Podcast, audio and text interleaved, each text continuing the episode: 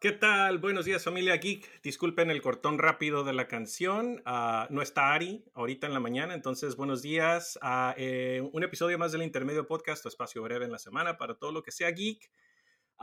y Ari nos va a acompañar al ratito, esperamos que sí llegue antes de que cerremos el programa, pero vamos a dar los buenos días a Javier. Javier, buenos días, ¿cómo estás? Buenos días, buenos días. Ah, a pesar de lo que Ari cree, eh, o que yo creería, menudo sí es relevante, pero menudo el de comer, porque sale en Umbrella Academy, por cierto. Oye, se me, se me hace raro que sí le haya atinado el nombre, porque con eso que Ari confunde esto con el otro dije, en un ratito va a cambiarle de menudo a pozole, pero no, yo creo que le, afectó tanto que sí se acordó que era menudo. Rafa, buenos días, ¿cómo estás? Buenos días, hoy no hice la intro song, pero este, me acabo casi casi de levantar, estamos muy desvelados, ya saben, la, la boda, gastos, esto, acá y aquello, pero aquí estamos, aquí estamos, chicos, ¿qué creen, chicos? Estamos a una semana del estreno de Stranger Things. ¿Pueden creerlo? ¿Una semana? Una semana. Volume 2. Ahora, aquí les oh, va un pop quiz, hot shot. Este, ya valió Vegna. Si ustedes, si ustedes los agarrara Vegna, ¿con qué canción los salvarían? Jeremy, de Pearl Jam. Jeremy de Pearl Jam, wow, ok. Javier. La chona de los tucanes. Chas, chas. no es mi favorita, pero sé, sé que incluso eh, Vegna entraría en ambiente. Así que la chona. Movería la patita, así como la chona. o uno de los varios tentáculos que tienen ahí deteniéndolo. Buena pregunta, Rafa, buena pregunta. y sí, hay, uh, ahí viene Stranger Things. No sé si vieron que por todo el mundo, incluyendo la Ciudad de México, España, Australia, uh, la compañía de, de, Netflix hizo displays. Uh, la Ciudad de México, en Monterrey, en Ciudad de México, y no me acuerdo si Guadalajara también tuvo varios eventos donde podías entrar ya fuera tanto a la casa de Victor Krill, al laboratorio Hawkins, creo que hasta la prepa, y gracias a mi esposa descubrimos que el set de Stranger Things de Hawkins no es en Indiana, que no saben dónde es, no se van a imaginar dónde es, pero creo que van a tener una idea, es donde hacen todas las producciones grandes, Georgia. Mm. Entonces, tenemos que ir a visitar a Ari porque ahí tienen el laboratorio, tienen la escuela las casas sí son reales, pero las toman, claro, desde afuera y las casas por adentro son sets. Rafa, ¿qué ibas a decir? ¿Con qué dinero lo hicieron, eh? Ahorita con eso, no, o sea, yo creo que todo el mundo está en la fiebre, ¿no? De Stranger Things. Ya yo, yo me, ya me atrevo a decir que es un fenómeno ya mundial, ¿no? Este hace oh, poco, lo vi en TikTok hace poco, que Stranger Con, que es como una comisión de puro Stranger Things, y no solamente eso, tenemos Funko Pops, tenemos cosplays. Eh, ya Dre y yo compramos las pizzas de Stranger Things. O sea, todas estas cosas, Surfer Boy. O sea, yo me atrevo a decir que. Con, el, con el Dutch incluido, Rafa. Con, el, Dutch, incluido. Ah, oh, esa quiero que, quiero que escuche Vegna. La de yo me atrevo a ah, decir ya que. Ah, ¿Ustedes creen que Stranger Things sea el Teenage Mutant Ninja Turtles o los Power Rangers de esta generación? ¿O le falta o ya lo sobrepasó? ¿Ustedes qué piensan? Yo lo veo más bien como el, el Goonies mezclado con el terror de lo que es Nightmare on Elm Street. Pero yo digo en el ah, impacto cultural. En el impacto cultural como lo tuvo en sus tiempos Teenage Mutant Ninja Turtles o, Power Rangers. ¿No?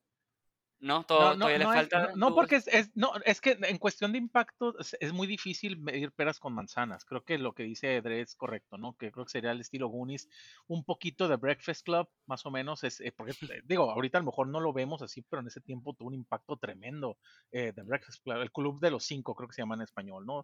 Este e, ese impacto tiene. Y obviamente el contenido es muy parecido, obviamente mezclado con aspectos o, o situaciones de terror muy fueron más intensas incluso en esta temporada, ¿no? Pero eso es, oh, ese es el impacto que ha tenido, es grandísimo, es grandísimo, es un, ahorita ya no es, por ejemplo, Umbrella Academy, que es muy buena serie, ahorita la estoy siguiendo, es, es este, ah, ¿sabes qué? Pues vamos a verla y, y, te puedo asegurar, desafortunadamente, por el modelo que está tomando Netflix de, de ¿sabes qué? Te van todos los episodios en, en, en un solo jalón, que para la siguiente semana ya todo el mundo se va a olvidar de Umbrella Academy. Ahorita todo el mundo está hablando de Umbrella Academy. Pero para la siguiente semana nadie se va a acordar. No nomás por Stranger Things, sino porque te aventaron todo de un jalón. Pues Umbrella Academy, a pesar de que es muy bueno y es para mí una de las mejores series de, de, de cómics que este, está adaptada a televisión, no llega al impacto que tiene Stranger Things. Stranger Things es un fenómeno, incluso más grande que, digo, algo, algo mismo que está en Netflix, que es el juego del calamar, ¿no? Stranger Things es su, es su bandera ahorita de Netflix, es lo que, lo que viene todo. Que incluso por eso tomaron esa decisión de separarlo todo. Porque por más bueno que sea, ya creo que ya lo hemos hablado aquí, ¿no? Suelta Stranger Things y un jalón todo, te da gas para hablar dos, tres semanas y luego se olvida. El hecho de que lo hayan prolongado fue una decisión muy inteligente el hecho de, de, haberlo extendido. Y aparte todo esto, los eventos, la mercancía, la pizza de, de, ¿cómo se llama? Argyle, ¿no? De Superboy. Este, todo, todo esto, todo lo, que, lo que involucra la franquicia de Stranger Things es grandísimo. No sé si al nivel de la tortuga niña, porque de nuevo, no puedo mezclar peras con manzanas, pero sí yo creo que como un Goonies eh, o un eh, Breakfast Club, pero a lo mejor un poquito más grande todavía, ¿no? Es un impacto grandísimo, no sé para cuánto vaya a dar gas, ¿no? En los próximos años. Bueno, este, muchas gracias, ahorita que ya se unió Ari, nos vamos. Este, Vámonos, gracias, Muy buena, muy buena discusión de Obi-Wan Kenobi, muchachos. Eh, hubo mucho dilema, especialmente también la discusión de, de Multiverse of Madness, estuvo tremendo. Gracias a todos. Dre, ¿qué nos tienes para el final? De... Y arriba No estaban hablando de menudo. oh, no. ya mencionamos menudo, que está muy rico el que me comería. Y que se nos hizo raro que no lo confundieras con pozole, Ari. Ya les dije que para las, todo. para las tres personas que nos escuchan de Puerto Rico, ustedes son una bola de racistas. Pero no voy a decir más, no voy a decir más. Me voy a quedar callado y absorber, absorber su racismo ante nuestros compadres de Puerto Rico. Ari, como llegaste tarde a la clase, te vamos a hacer Eso es apropiación cultural, a André y a Javier. si tu pregunta es ¿cuándo fui al baño por última vez? Ahorita regreso. Tengo que ir al baño. Mira, fue Ok. No, está bueno. En, unas semanas está en Stranger Things. Todo el mundo sabe, ya. Ok. Si a ti te agarrara Vecna, ¿qué canción te salvaría? ¿O con qué canción te salvarían? cantando esa por eternidad. Yo sé, yo sé. Flash Gordon. no, yo sé, yo sé. Ven claridad de menudo. O sea, uno no puede enriquecer porque ya se fue Ari. Ari ya se fue. Vecna Estoy escuchando Running Up That Hill ahorita en su mente porque está, lo acaba de tapar Vecna. ok, pues en lo que regresa Ari, Ari, ¿nos escuchas? Creo que, creo que herimos los sentimientos de Ari una vez más en este podcast. en lo que regresa Ari, vamos empezando con los temas que, igual que otras semanas, hubo bastantes, pero nos vamos a concentrar en unos que uh, decidimos discutir. Uh, empecemos con Rafa, Fall Guys. ¿Qué pasó con Fall Guys? Fall Guys, esta, este juego que hizo pues boom, unos que serán cuatro o cinco meses en lo que duró la, la, pandemia, este fue un juego básicamente Battle Royale en el que te ponen diferentes mapas y tienes que brincar obstáculos y, y se van eliminando la, la gente, ¿no? Durante la pandemia fue uno de los juegos populares, ¿no? Pero tuvo un grave error. Solamente lo eh, estaba en PC y en PlayStation y lo cobraban, ¿no? Este tuvo su euforia unos, unos cuantos meses, este, los streamers lo hicieron famoso, la gente empezó a decir, pues, ¿cuándo van a, soltar estos juegos para Xbox y, para Switch? Y gratis, ¿no? Eh, dijeron que no, que no, pensaron básicamente que iban a sobrevivir de, PC y, de, PlayStation, y el juego obviamente pues murió muy rápido, ¿no? Como, como quien dice. Este, ya hace unos, ah, ya hace unos, unas semanas, este, fue gratis ya para todas las plataformas, ¿no? Xbox, PlayStation, este, Switch y, PC, ¿no? Y otra vez el juego pues está, digamos, ah, reviviendo, ¿no? Yo ya lo, lo, bajé, lo empecé a jugar con unos amigos y el juego sí es divertido, es muy divertido, pero tiene una falla. No es tan divertido si juegas tú solo, que es, para mí es sumamente, sumamente la muerte para cualquier juego, ¿no? Un juego tiene que ser divertido tanto para ti solito, si no están tus amigos, y con tus amigos. Para, para mí eso es vital para cualquier juego. Este, el juego sí es divertido, pero tiene esa gran falla. Y que ya todo te lo cobran, tristemente, ¿no? Si quieres un skin de Mecha, de Godzilla, te lo cobran, ¿no? 100 pesitos, ahí te va, ¿no? Pum, pum, pum. Eh, muchos juegos hacen eso, pero tienen cosas gratis. Ya sea Call of Duty, Fortnite, e, X juego, ¿no? Y tienen la, la, la, la ventaja de que si juegas tú solo, te diviertes por igual. Chicos, yo sé que no lo han bajado. Dre, tú sí lo, tú, tú sí lo, lo, bajaste, pero no sé si ya lo jugaste. ¿Qué piensan de este juego el, y, el, y la resurrección, digamos, de, de Fall Guys? Pues mira, uh, fue de hecho gracias al, al, splash screen del PlayStation que me salió, oh, Fall Guys, now available. Y pues ya, igual como lo habías mencionado tú antes, dije, pues vamos a, vamos a bajarlo. Uh, y sí lo bajé y empecé a jugar, uh, pero lo empecé a jugar ya muy noche. Dije, ok, mañana, mañana le sigo. Al día siguiente se lo enseñé a mi hija y mi hija fascinada con el juego. Me, me dice, es como Roblox con Among Us con Fortnite. Y yo, sí, básicamente lo acabas de describir, ¿no? E, exactito, así como dijiste. Es una mezcolanza de estos tres juegos y, y, ya vi por qué se llama Fall Guys. Si no la haces, te avientan a la fregada de tu cajita, uh, pero se ve entretenido. Igual no hemos jugado nosotros, entonces no sé qué tanto se puede hacer. Ya, ya vi que es Merit System, igual que muchos de los juegos. Haces puntos para que te den accesorios, uh, pero pues igual el, el, costo más que nada, yo creo que ahí es un factor grande, ¿no? Que determina si le inviertes o no, porque igual todo lo bueno, todo lo que quieres, pues te va a costar. Javier. Eh, el juego es gratis. Entonces, eh, digo, por algo es gratis, ¿eh?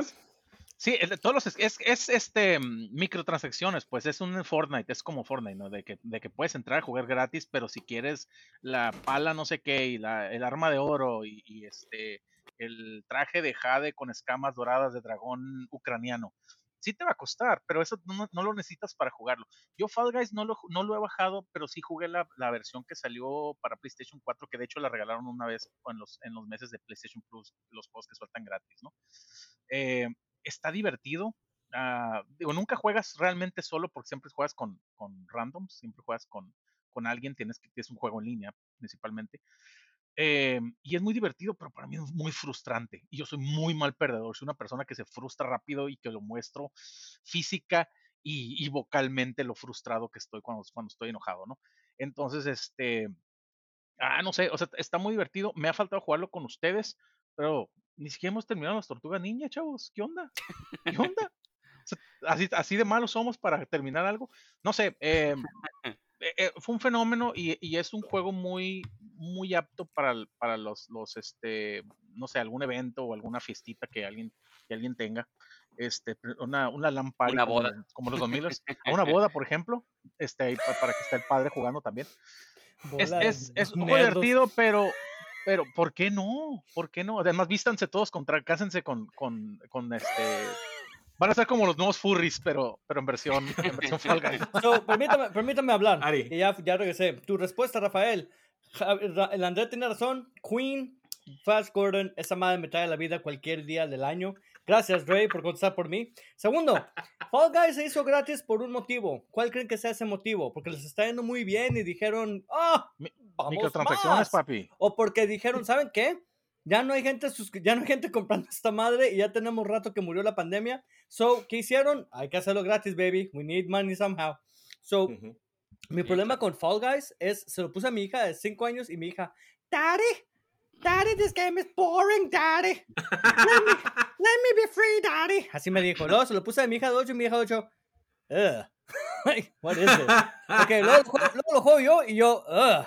My God, this is boring. Este, mi opinión, Fall Guys estuvo curada cuando estaba atorada con mis hijas en una pandemia por un año y no tuve escapatoria y buscaba cualquier posible cosa para que se entretuvieran, Pero, fuera de la pandemia, güey, prefiero sacar a mis hijas que hagan actividad física a meterlas a un juego donde es actividad física y fracasan. Porque para acabar a chingar, como dice Javier, es bien frustrante perder siempre. no mames, llegué como 15 veces al último y siempre perdía. Bola de losers, yo tal vez sí. ¿Sabes qué te hace sentir viejo? Viejo y frustrado. Ah, que, que, un montón de niños de 12 a 14 años, incluso menos, te vencen una tan sencilla. En cualquier videojuego, pero Fall Guys especialmente, porque incluso como se alcanza a escuchar el micrófono de, ah, you're a loser, pero con una voz así que apenas está cambiado. Esa, esa era mi hija de 5 años, güey.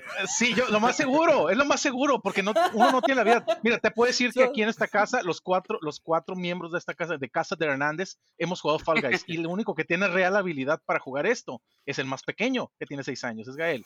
Es el que tiene verdadera habilidad para jugar y le gusta, lo disfruta, también se aburre como a los 20 minutos, pero es algo, es algo que, que, tiene habilidad y no, nada te hace más sentir más viejo, frustrado y acabado, que tu vida se está prácticamente terminando. Y, como que un mocoso te vence en ese juego. Se puede ver bien claro cómo quieren hacerlo como Fortnite, ¿no? Como temporadas acá, meter contenido de otras compañías. Eh, Puedes ver. Pero Ahorita ya sé ya cualquier juego lo tiene a Fortnite le funcionó muy bien porque había algo más interesante, pues. No nada más era meter este, skins diferentes para que se parezca a algo, cabrón. El problema es, ¿qué vas a hacer con Fall Guys? ¿Qué, qué hay de interesante? Métanme, uh, I don't know, Terminator, Stranger Things. So what? Pongan, pongan a Ariana Grande. Sobre lo mismo, cabrón. Ariana Grande y J Balvin correr en, en, en, la pista con sus trajes especiales. Porque Fortnite es eso. Mira, Fortnite te puede gustar si, o si no. hacen conciertos se hacen un concierto en vivo en el mundo de Fortnite. Wow. No, mira, creo que Fall Guys va, va a meter hecho... de menudo, Ari, para que ya te interese. Fall Guys. Pero menudo la comida, la pancita. Uno va a hacer una pancita y el otro va a hacer una pata. Un platito no, Fortnite, Fortnite, te puede gustar o no el juego. Ya sé, no, es, sí. es, el, es el paraíso de los niños rata. Pero es, un, es una genialidad de marketing eso, ¿eh? Porque sí. te meten todos, o sea, te, ha habido conciertos, el Travis no sé qué, y Ariana Grande, y todo el mundo hace conciertos ahí, el, el ¿cómo se llama Menudo. este de la cabeza blanca? Marshmallow, menudo ni, eh, se pasó como por siete generaciones, Ari. El monito de ley nomás así, así. Entonces, este, si ahorita son los, los Generation C, esta es como la generación B o C, no sé, ya, en, en la mira, época de las cavernas. Mira, yo he, yo, yo he, jugado Fortnite y sí es divertido. Honestamente, el juego sí es, sí, sí es divertido. No es adictivo a cierto grado de, por ejemplo, un Apex o, o, o un Call of Duty, pero sí te divierte cuando no tienes mucho que hacer. Por ejemplo, yo en el, en el, en el aeropuerto lo jugué en el Switch, ¿no? El, el, el, Fortnite. Este, pero yo, yo te puedo decir que ahorita el que más me divierte que sea Battle Royale es Call of Duty. Sí, tiene sus problemas de hackers, lo que tú quieras, pero tiene, a mí me, me divierte más ese tipo de juego que es más este militarizado. Que, que, que un Fortnite que es como que más caricaturesco. Ah, ahí está tu fórmula. Uh, ocupas un fall, un fall Guys pero con pistolas. En donde puedas balancear a tus oponentes, güey. No, eso lo ya, ya lo que iba. Y, y, eso y, las temporadas lo hace todo el mundo, lo hace Rocket League, lo hace Call of Duty, lo hace Apex Legends realmente, pero realmente el que mejor lo ha manejado es Fortnite y obviamente todo el sí. mundo lo va a hacer. Fall Guys eh, es un Mario Party eh, multiplataformas prácticamente. Ahora, voy a confesar sí. mi máximo pecado, nunca he jugado Mario Party, entonces no, no. sé qué tanto se compara, no sé qué nada tanto que se ver, compara. Nada que Mario ver, Mario Party, Party es otro pedo, ¿eh? Mario sé Party que es más, vari es, es, hecho, es, es, más variedad, pues, que Fall Guys. Fall Guys no está mal hecho, pero se cansa rápido. No, y sí. está, mal hecho, está mal hecho en el concepto de que no te ofrece mucho, pues. No es algo que vas a comprar y jugar por un año, güey. Es algo que compras y juegas por 30 minutos y ya te enfadaste. Y dices, ok, a lo mejor hay más variedad. Hay más variedad. Nunca hay más variedad, güey. Oh, también depende. Yo, yo jugué con mis compas y, y, es una es una hora de, de, de puras risas de que te agarras cura con, con, con ellos. Con tus compas. No estoy diciendo eso, que no tienes amigos, pues. estoy diciendo. Uno que no tiene amigos, güey. Uno que nomás juega solo, güey. No voy a poner, ¿con qué juego, güey? ¿Con la computadora, güey? ¿Con el CPU? Con menudo. Me, Oye. Y me río y me río con el CPU, güey. Ah, bien juega, hecho, amigo. Juega Monopolio, juega Monopoly tú solo y vamos a ver qué tanto te diviertes. O sea, cualquier juego con tus compas y cheves y sabritones y todo es divertido el que sea, pero por sí solo que el juego es divertido. No digo que Monopoly sea, sea aburrido, pero la, la, mayoría de los juegos no son eh, tan divertidos como cuando juegas con todos tus Monopolio, compas, ¿no? Monopolio es muy aburrido si lo juega una persona, güey, disculpa, pero no hay sí. mucha competencia, güey. Ay, güey, Puedes hacerlo como, como, magneto, como Magneto jugando ajedrez, como Magneto jugando ajedrez. Oh, voy a comprar este el, el, la casita azul. Mm. Y luego te, se voltea, ah, te voy a cobrar renta. Y el otro se, volvió a no, ¿por qué vas a cobrar renta? Mira, Entonces, puede ser algo así divertido. Si, si el monito este de, de, de, de, Pixar pudo jugar ajedrez solito, él puede. Todo el mundo puede. Todo el mundo puede jugar solo. Oh, Dios. Ah, la gente que tiene personalidades múltiples, claro que pueden jugar contra ellos mismos. Mark y Steven van a jugar. Me encantó que, me encantó que Fortnite, Fortnite y todo lo demás este, este, le tapó el, el, el, tema Fall Guys, pero bueno, ese es el concepto y ese es el destino de Fall Guys. Morir en lo oscuro. Mm -hmm. Amen. Right. Es divertido. Pues... No, a, ver, a, ver, cómo le va. Para, para responder tu pregunta, Rafa, nadie de aquí, aparte de Rey, va a bajar esa madre, güey. Rafa, tú y yo jugamos. Yes. Ya, ya, ya que dejes de jugar Teenage Mutant Ninja Turtles. Uh, uh, y si no soy yo, va a que ser también ya dejamos de jugar y todo el mundo ya dejó de hablar de ese juego. uh, y así como vamos a dejar de hablar de Fall Guys, porque dejamos de hablar de muchas cosas, vamos a hablar de otra cosa que también nos llamó la atención. John Williams se retira con Indiana Jones número 5. Wow, God, wow, wow. John Williams. Godspeed, man. Godspeed. Sí, ya, ya may the force be with you. Oh, ya, oye, más merecido. Yo creo que no puede estar, ¿no? Es, a estas este alturas, güey, a John Williams llega alguien, le agarra la mano y lo pone a mover la batuta, güey, nomás para que, así como que alguien parezca que está tocando. No, no lo han visto, güey, cuando sube a conciertos, lo tienen que ayudar a subirse, güey, y luego lo ayudan para que se baje. Eh, seamos honestos, güey, lo están controlando con un robot o algo. Tiene 90 años, y tú a tu edad, a tu edad no, podrías hacer lo que él hace. claro que no. Lo están manipulando, güey. Alguien lo está controlando, te estoy diciendo. No, no, no. Estoy, estoy totalmente de acuerdo. Es... Sí, no. John Williams, diga lo que digas, es. Marcó nuestra niñez en, cierto, en, en cierta forma, ¿no? E.T., Jurassic Park. Este, creo que también hizo Jaws, ¿no? La, la score de, de Jaws, ¿no? Sí. Ok. Este, fue el niño consentido de, de, de Steven Spielberg. Casi todos los, los Spielberg, John Williams, ¿no? Es, es como Tim Burton con, con Danny Elfman. O sea, y, y nos marcó porque ha, ha, estado con sus películas en nuestra niñez, ya te dije, o sea, Goonies, este, creo que Back to the Future también la, la hizo él. Este, pues, mm. todas estas películas blockbusters, ¿no? La, las ha hecho él. Y Star Wars. Star Wars, claro que Star Wars. Harry Potter. Harry Potter, les, o sea, les, les, voy a quitar los lentes tantito de la nostalgia. Este, para decirles la verdad. Les voy a venir con la verdad. No, no sea negativo usted. So, estaba overdue se tuvo que haber retirado hace como 10 años. Te voy a ser honesto. ¿Alguien me puede decir alguna de las canciones de las nuevas secuelas de Star Wars? el nombre de alguna de las piezas o se acuerdan de alguna de ellas que no sean callback a las viejitas. Pam, pam, pam, pam, Ahí está ya. Pero, pero, te, voy a, te, voy a, contestar eso con una pregunta. ¿Es necesario eh, saberla de memoria como para, como para decir es una buena música? Te lo digo porque no toda la, la música, por ejemplo, a mí me gustó mucho el tema de Kenobi el, tema musical, aunque desafortunadamente casi no lo usaron. No podría yo acordarme cómo va. este, pero fíjate, que no fue Porque no lo he escuchado, pero no lo he escuchado, eh, y por eso me estoy refiriendo al team, él, él, lo hizo, el puro tema. Entonces, no quiere decir que porque no me acuerde con él no es relevante, no es, no es importante. El tema de Star Wars lo he escuchado hasta el cansancio, es imposible que no, que no me lo sepa. Igual Indiana Jones, igual este, el, el de el de E.T. Todos esos temas que están grabados en tu mente porque los has escuchado una y otra y otra y otra vez. Pero también tengo grabado, espérame, también tengo grabado el tema de Despacito porque lo he escuchado mil veces. Despacito. y no me gusta la tu canción. mente está llena de basura, no mi culpa. Pero te voy a decir. Tiene basura y tiene oro también, es, ¿eh? No es, la, no es cuestión de la temática de la película. Es, por ejemplo, si yo les digo, ¿alguien se acuerda del theme de The Holy Grail o de la Ark en las películas de, Indiana Jones? Sí, no es la ta, ta, ta, ta. Y es impactante. Tú no, pobrecito, porque estás yendo despacito, güey, no me sorprende. Tu mente ya se ve basura. Pero un punto es este. Todas, esas, todas las películas E.T., todas tienen themes de personajes que todos nos acordamos. Han Solo, Princess Leia, todas. No nada más de la película en sí. Pero, por ejemplo, me pueden decir los themes del, del Rey, eh, de estos güeyes, de los otros personajes. Oh, alguien se sabe los, los themes de todos ellos. O de Indiana Jones, de las últimas que también él compuso la música. Mi problema es eh, eh, de nuevo, es una leyenda, lo respeto a morir por el amor de Dios, tiene 90 y sigue tocando en conciertos en vivo, qué chingón, pero de retirarse de crear música para películas, siento que ya se tardó un poco, porque yo ya no siento que le eche las mismas ganas a las originales, güey. Tiene 90 años, Ari, por Dios. Pues sí, no, no, te estoy diciendo así, así de fácil, así de fácil. si tú agarras, te voy a conceder algo rápido te voy a conceder algo rápido. Si él se hubiera, si él no oficialmente retirado, pero vamos a suponer que, que dejó de hacer música en 1989 y lo cortas ahí, se retira como leyenda a pesar de que es 2022 y tiene treinta y tantos años, casi 40, más de 40 años sin hacer música, se retira como leyenda. Es una leyenda por todo lo que hizo. Sí, la, la, la, música de mayor impacto la hizo en los 80s y a lo mejor parte de los 90s, ¿no?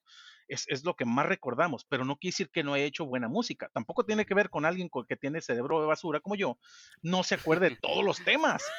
¿Por qué? Porque lo mío no es acordarme de las cosas, lo mío es simplemente hacer las cosas sobre la marcha, como la marcha imperial de John Williams. Opina, por favor. E, es, es, es, es una persona que nos ha dejado bastante, bastante. Sé razonable, Dre. Mira, sé razonable. Mira, uh, igual, tantos años ya, y, y yo creo que Ari, la razón por la que reconocemos más fácil la música anterior es porque las películas ya tienen más años que la trilogía final de J.J. Abrams. Pero igual, o sea, la música, yo creo que la música en cualquier película tiene que cuadrar con las películas anteriores. ¿Por qué? Porque es una historia, ¿no? Tiene, tiene que ser parte de la historia y si le cambias bastante, pues a lo mejor ya no encuadra. pero igual, ahorita a lo mejor no son tan importantes y a lo mejor también tiene que ver que las películas no les fue muy bien, la última trilogía o incluyendo la precuela, pero el hecho de que John Williams estuvo ahí al pie del cañón en todas las películas, yo creo que eso es más que nada súper importante y, hay que reconocerle el trabajo que hizo, ¿no? Ah, y con, con Indiana Jones, con Close Encounters of the Third Kind, con Superman, o sea, toda esta historia que él tiene como, como director musical, yo creo que muy merecido la jubilación, pero también muy, mucho respeto a, lo que hizo, ¿no? Y tanto para las películas como para nuestra infancia y, y pues ya en este caso adultez. Y, estamos hablando de puro Star Wars y, Indiana Jones, Superman, Home Alone, este, Hook, eh, Schindler's List. Este, One of these things is not like the others. One of these things is not like Jurassic the others. Park. Jurassic Park, e, este, no sé, Saving, Saving, Private Ryan, que es una película que, que, la música eh, te lleva por un, por un este, camino emocional, aparte que la historia es muy buena. Me you can, también. Este, Catch Me You Can, eh, la de, esa de Mel Gibson, donde salía con Hit, ah. con Heath Ledger, eh, la que sale Heath Ledger con, con Mel Gibson, donde están el, The Patriot, The Patriot. también, es The Patriot, War of the Worlds con Tom Cruise, este, no sé, tantas y tantas películas que, que hizo. Hubo un evento, a lo mejor ustedes se acordarán, donde estuvo, creo que fue de los, de los, conciertos que ha hecho John Williams, donde lo presentó Steven Spielberg y puso un pedazo de Indiana Jones sin la música y les dijo para que vean cómo, cómo es una película este, que ustedes adoran, pero sin la música de John Williams y la paró como a los 10, 15 minutos. Ah, yo estaba ahí, este, estaba en vivo, estaba perrísimo ah, eso. Ah, digo, tú puedes, tú puedes eh, atestiguar mejor eso, ¿no? Sí, no, estuvo épico porque de veras, cuando ves esa escena, secuencia sin la música, es como que, ah, está bien, es un buen show de tele, pero luego cuando ponen pinche música es como que, oh my god, esta madre es una pinche película. Anyway. Y son temas, y son temas que, que, a lo mejor recono, o sea, que reconoces así, a lo mejor el 5% o el 10%, ya con eso es mucho, porque ha hecho tantas cosas en su vida. Entonces, curos para John Williams, a lo mejor vuelven dos años, no sé, pero, pero digo, ya lo que ha hecho. les voy a confesar algo. Les voy a decir por qué no odio a John Williams, es mi favorito. Por supuesto, tengo su soundtrack en mi teléfono, pero lo detesto un poco. Y les voy a decir por qué. El hombre, por ser tan Porque bueno. no es el soundtrack de menudo. ¿Me permiten hablar? O me van a estar interrumpiendo cada con menudo. Sí, sí, me voy. ¿eh? me voy. Así como se fueron los de menudo. Hasta interrúmpalo, muchachos. Los interrúmpalo. no. Los cuatro miembros se fueron al mismo tiempo. Si supieran y hubieran visto el documental, sabrían por qué. Y no lo voy a decir para que se quede con la pinche Está duda. bien, Ricky Martin. Sigue adelante. ay, Ricky Martin entró, y se fue luego, luego, pinche güey. Este, Ari, ve y súbete a tu moto, Ari. Ok, so, le voy a decir por qué me molestó un chingo John Williams. O sea, el güey fue tan bueno y creó tanta pinche obra de arte que nos dio la madre a los otros pobres compositores de la época, sufriendo por tener su música allá afuera, nunca reconocidos por nadie. Y entre ellos está el mismísimo Basil Poledouris. ¿Alguien sabe oh, quién es Basil? Sí, a ver, aparte del, viejito que sabe, ¿alguien más sabe quién es Basil Poledouris? ¿Alguien? ¿Anyone? como un nombre que acabas de inventar. No, es el compositor de Robocop, Conan the Barbarian, que para mí es de los mejores soundtracks en la historia del cine. Este, The Hunt for Red October, por el amor de Dios, Starship Troopers, Free Willy. Y dígame, ¿cuántas personas tienen en su boca ese nombre? Nadie. El vato se murió sin dinero porque nadie lo reconoció. Y es gracias, eh, eh, abrazo a John Williams, qué chingón, bravo. Pero nadie más reconoce a los demás de la época. Tampoco a pues Henry Mancini, tampoco a, los James Horner. otros buenos compositores. Exacto. No, James Horner tuvo más éxito. porque James Horner fue después. Muy difícil. Eh, no, mi, punto es, mi punto entró a finales de los ochentas. ¿Mande? No, James Horner eh, es noventas. Es noventas porque es con, es, es, con Life Force, es con Aliens, es con todas las películas secuelas. So James Horner tiene ese detalle que es más hacia noventas. Ah, eso, y Williams, ah, ¿eh? Ok, pero aquí tenemos a Danny Elfman, que él explotó en los ochentas. O sea, y él no, no es cierto, fue, fue, el 89 con Batman, ni siquiera fueron los 80s. Ok, vamos a, a, decir algo. Eh, había mucha gente buena, pero solamente uno podía ser el GOAT y ese fue John Williams. No, Ahora, no, les pregunto, les pregunto algo. a los demás. Ya se va John Williams, ni modo. Así es, solo hay un sol, no tenemos otro sol, ¿verdad, Tatooine? Oye, y, ahora tenemos a Hans Zimmer.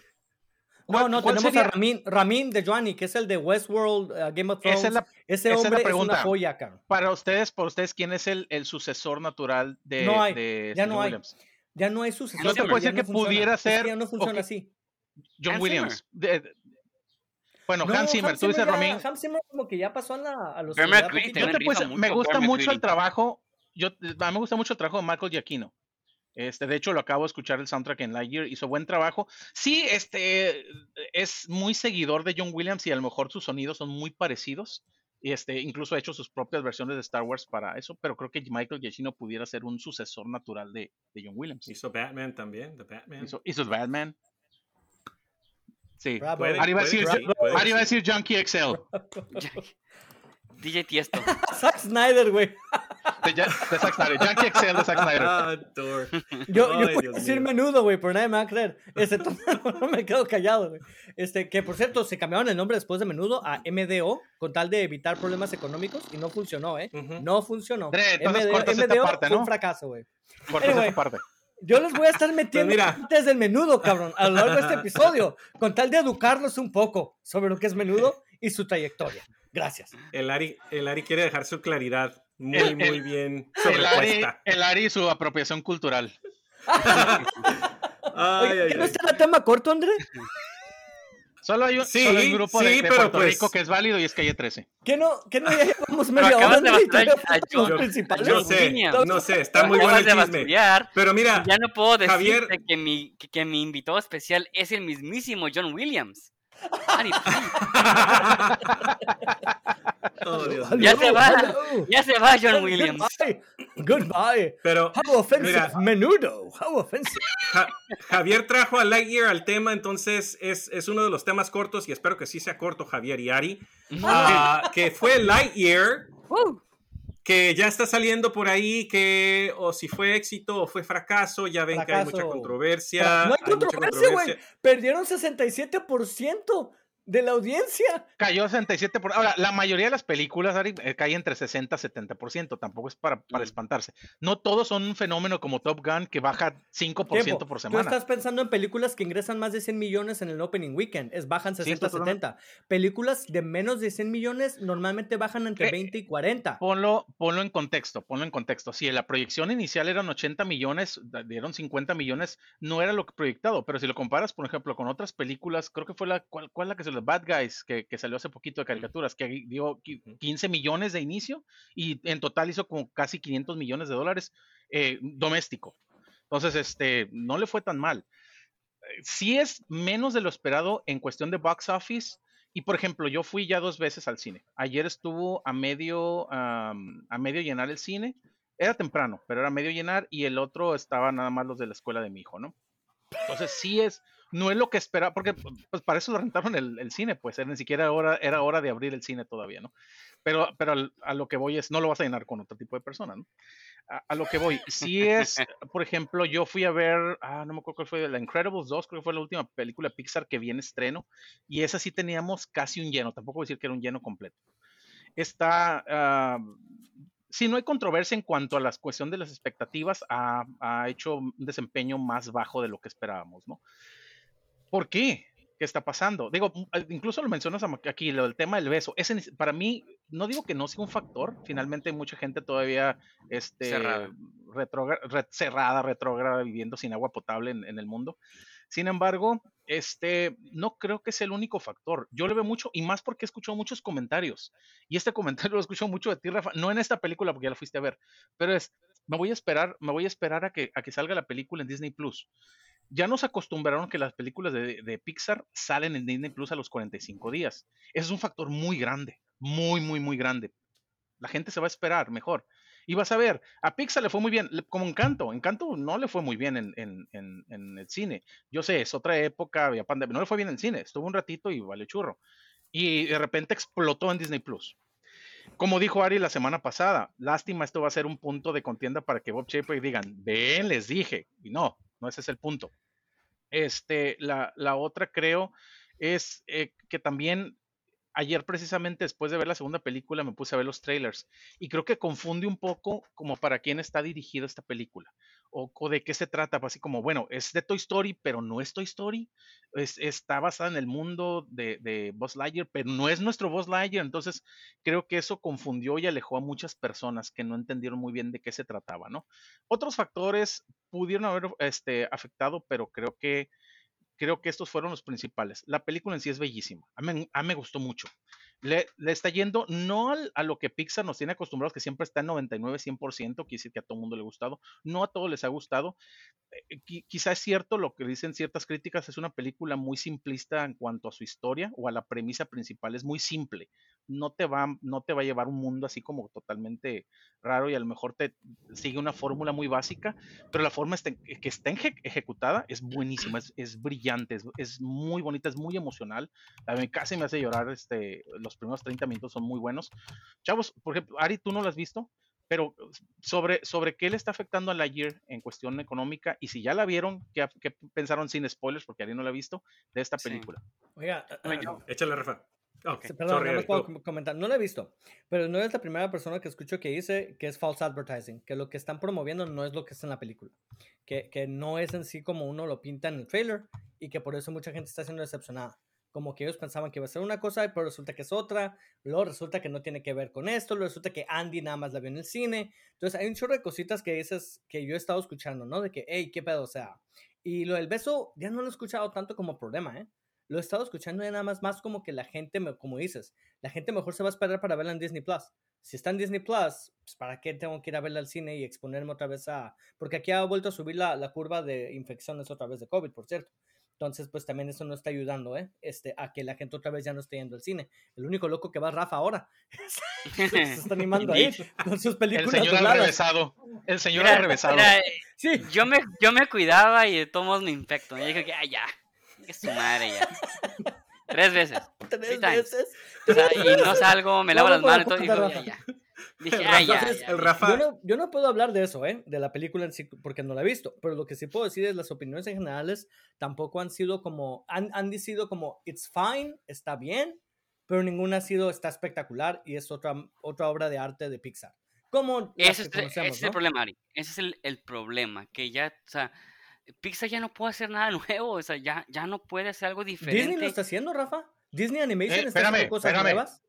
Turning Red fue algo nuevo, fue algo nuevo. Y te puedo decir, Lightyear es algo nuevo. es algo, es algo, mira, la, la historia es muy fórmula que nos tiene Pixar, o sea, yo, lo, yo lo dije en Facebook, es algo diferente a lo que nos da Pixar, pero eso no es malo, eso es bueno, porque la película es buena y tiene mucho corazón, como siempre, es una película de acción, más que nada yo creo que es una película de acción de Pixar y eso es bueno. También que se animen a hacer cosas nuevas es bueno, pues la gente quiere mantenerse en su burbujita así de, que, ay, dame lo colorido, porque esta película no, no, es colorida, es oscura. No en el, no en el trama, sino es oscura.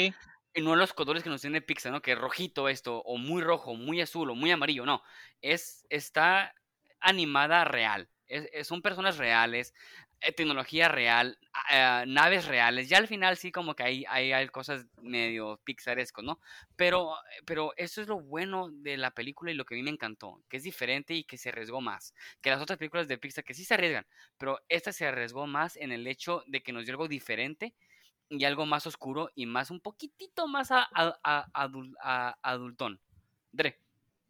Mira, sin spoilers, Ari, la, la película el mensaje que te trata de dar no es de lo que la gente se está quejando. Y, eso lo vi yo, lo vieron mis hijos de 8 años, no, de 9 años y de 11 años. O sea, a ellos no les importó la mínima escena que, ni el segundo dura al parecer.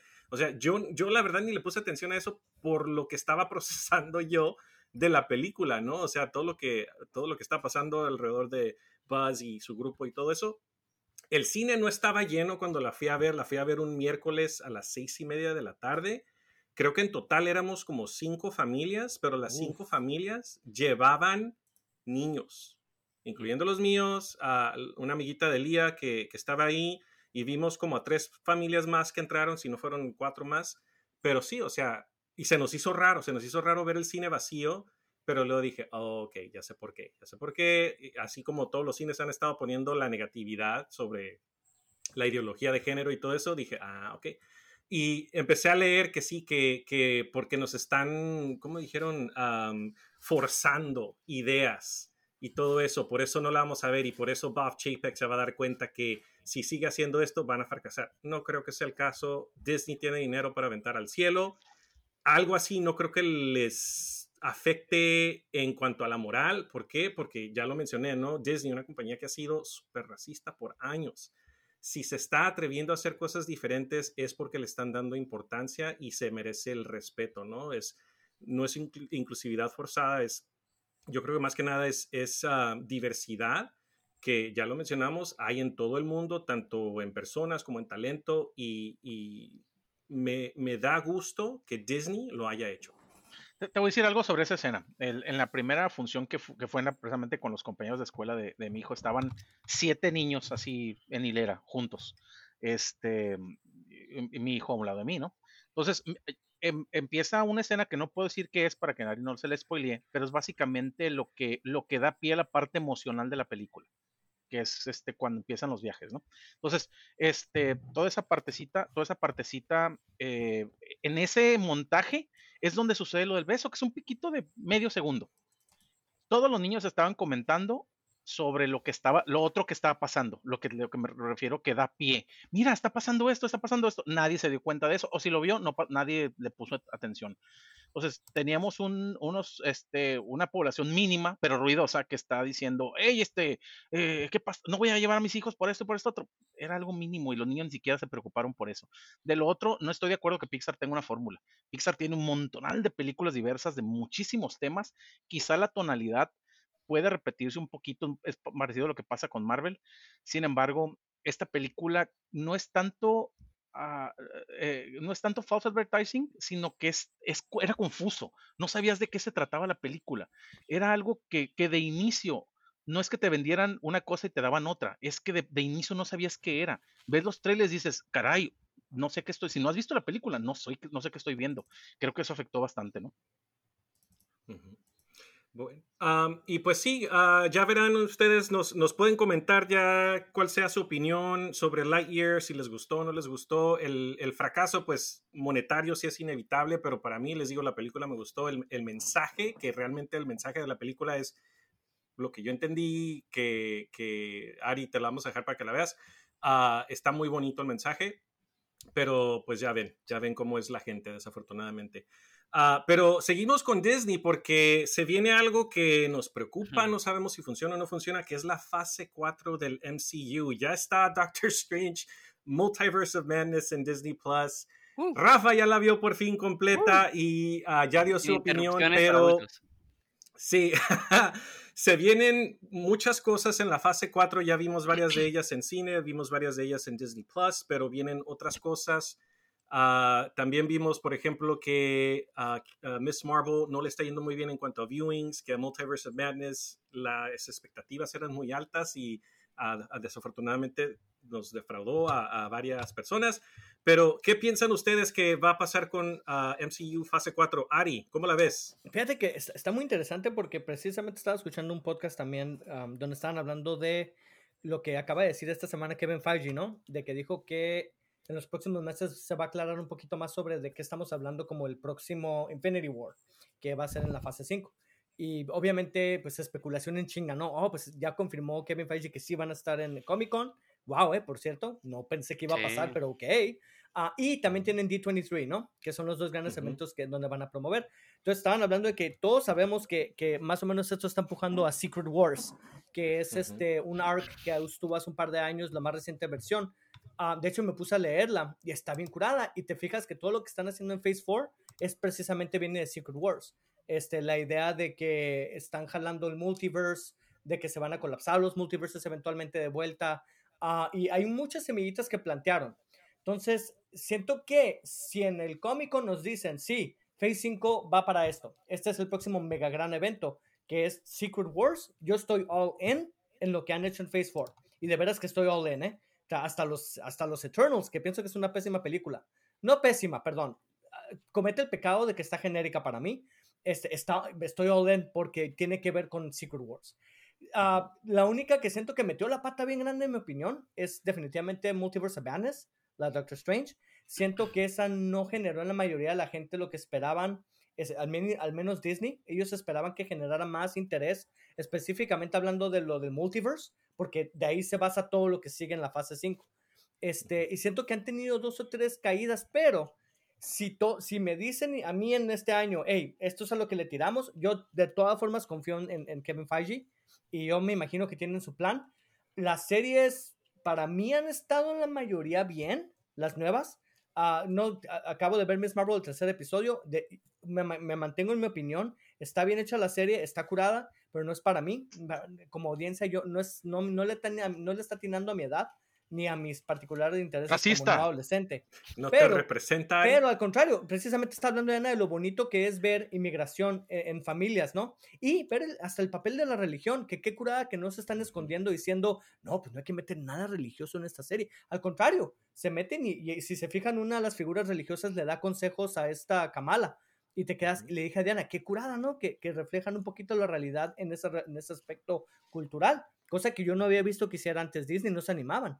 Ah, Oye, y rapidito, la escena, y, claro, ya todos la vimos, sorry por los spoilers si no la han visto, la escena donde la muchachita está, la amiga, no me acuerdo cómo se llama, Nakia, que le pide a la gente de Damage Control que para la próxima vez entren sin zapatos. Esa buenísima, escena donde dicen, buenísima. respeta mi religión y más que es la religión musulmana. Estuvo muy, oh digo, le tengo fe a Kevin Feige, eh, eh, de nuevo, no quiere decir que piense que esté mal nada de esto, nada más digo que no era para mí, pero el overall de la fase 4 no siento que sea un fracaso. Que si ha tenido dos, dos bajadas conmigo, fue una particularmente Doctor Strange, sí, pero yo sigo confiando 100% en Kevin Feige mientras me digan a dónde vamos. Si me dicen que no saben todavía, ese es un problema para mí. Eso ya sería un poquito más problemático. En fin, esa es mi opinión. Rafa.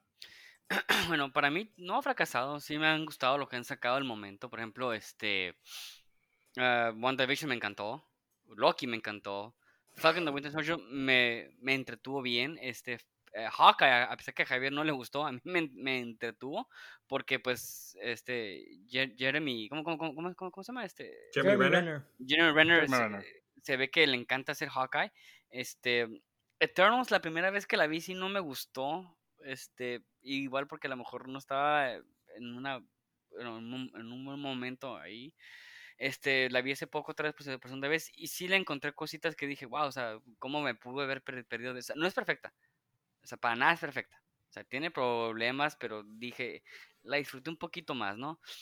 Y a excepción de Ari, a mí me encantó Multiverse of Madness. Me gustó muchísimo. O sea, el único problema que tienes es false advertisement, ¿no? O sea, si me hubieran dicho solamente Doctor Strange y sacamos por aquí un universo, hubiera estado bien. El problema es que se llama Rafa, no, no, no, no, es justo. En tu opinión fue eso, pero no es justo. Yo, yo sí tengo críticas válidas aparte del false advertisement. está, está bien, yo sí siento que tengo críticas válidas. No, sí, está bien. O sea, está bien, está bien. Y, de, o sea, y después de ver este e, Everything All at Once, o sea, es mucho superior, pero igual no, no pasa nada, porque son cosas diferentes. O sea, a mí me, me gustó mucho lo que Sam Raimi hizo con, con, con, con Multiverse of, of Madness. O sea, los visuales son de lo mejor que he visto en Marvel.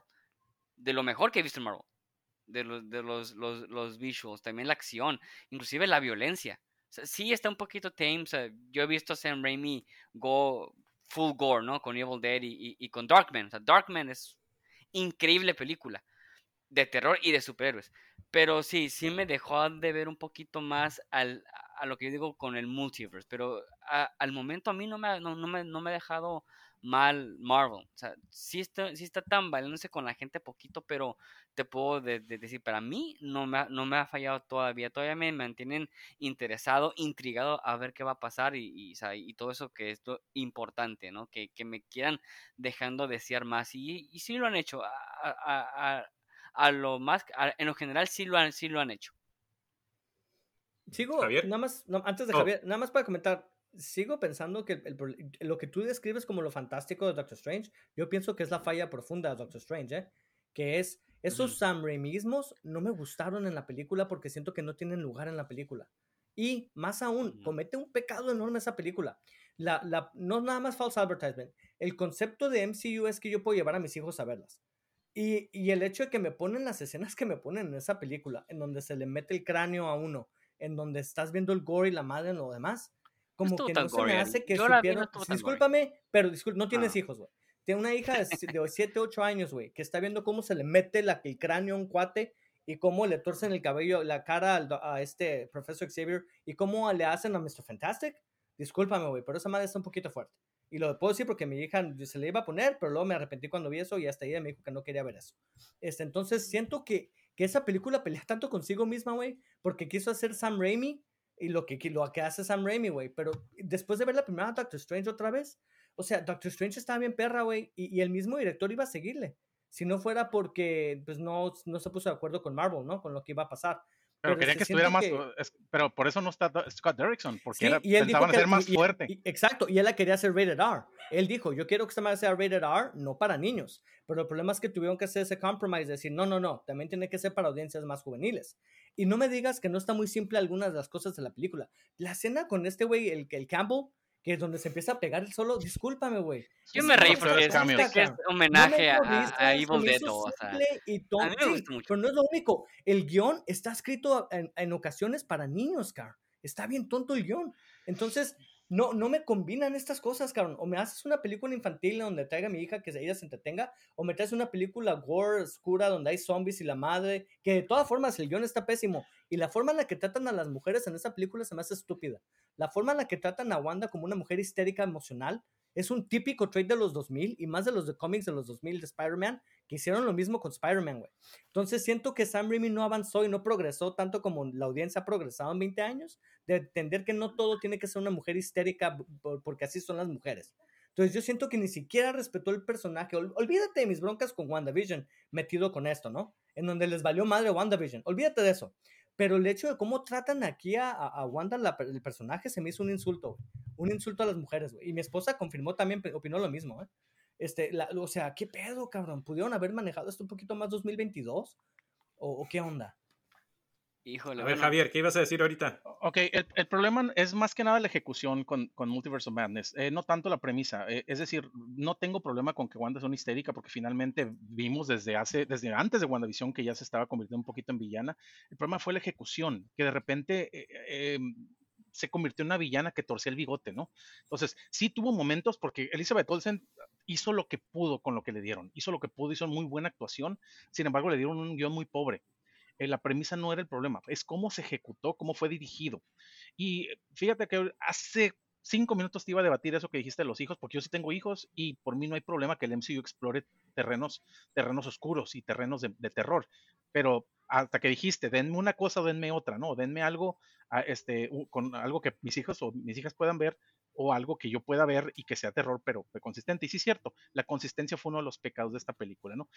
A mí no me gustó, me divirtió en muchos aspectos, hubo unas cositas que sí me, me, se me hicieron divertidas, pero en general eh, fue un guion mal hecho, fue un guion mal hecho, mal ejecutado, eh, lo de los, los Illuminatis, iba a decir los Illuminantis, esas sí rifan, las Illuminantes, mis Marvel sí rifan, pero los Illuminati, entiendo el propósito que estaban ahí para demostrar que Wanda era superior, pero hubo también inconsistencias en eso.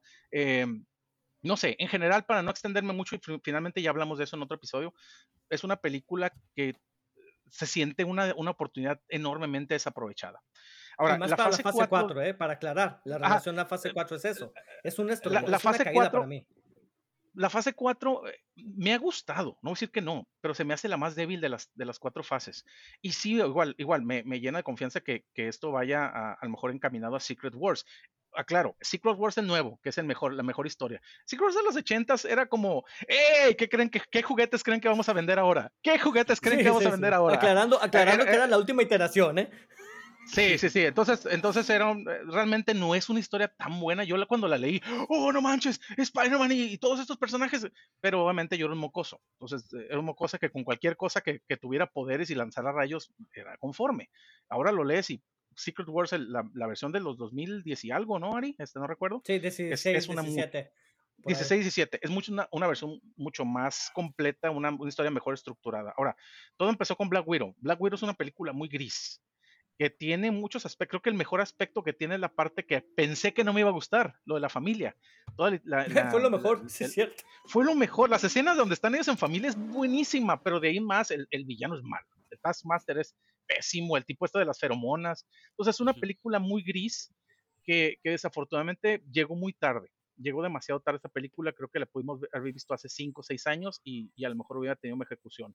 Shang-Chi es una brillantez de película, para mí es top 5, eh, a lo mejor top 5, top 10 de las películas de, Marvel, es, acción, es como The Raid, pero con, con Marvel, incluso la, época, la parte de la fantasía cuando ya están en, en, en este, en, este, no me acuerdo cómo se llama el lugar, pero donde los dragones voladores es buenísimo. Y para mí uno de los mejores villanos del MCU es precisamente The Mandarin, que se burla del nombre, ¿no? Que dice, me pusieron el nombre de un plato de una de comida china, ¿no? Eternal se me gustó mucho.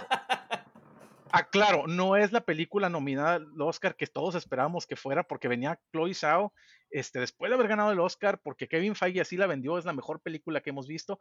Es una muy buena historia la película, pero creo que tuvo un mayor pecado en que estaba había demasiadas cosas y, por ejemplo, los Deviants era la parte gris. Si cortas a los Deviants, a lo mejor hasta mejora la película, ¿no? Pero, por ejemplo, la relación entre los personajes me encantó. Me encantó este Genghis con. No, no me acuerdo si era el personaje de Genghis con, con Tina, que era el personaje de Angelina Jolie, cómo la calmaba, cómo era su, Ella era una persona violenta y caótica y él la calmaba, ¿no? Y, y, no, ¿cómo dicen los niños ahora? Chipear que chipeas, e, entre Macari y Drew, que era una relación preciosa. Cada que se veían, cada que se echaban miradas, oye, era, ah, aparte, la mejor escena de, de, cualquier velocista en una película era Macari en Eternals. Este Spider-Man No Way Home, ya hemos hablado hasta el cansancio, es una muy buena película. Fan service bien hecho. Fan service muy bien hecho, muy bien ejecutado. Multiverse of ya lo dije. No, que no tuvo fue mal service mal hecho.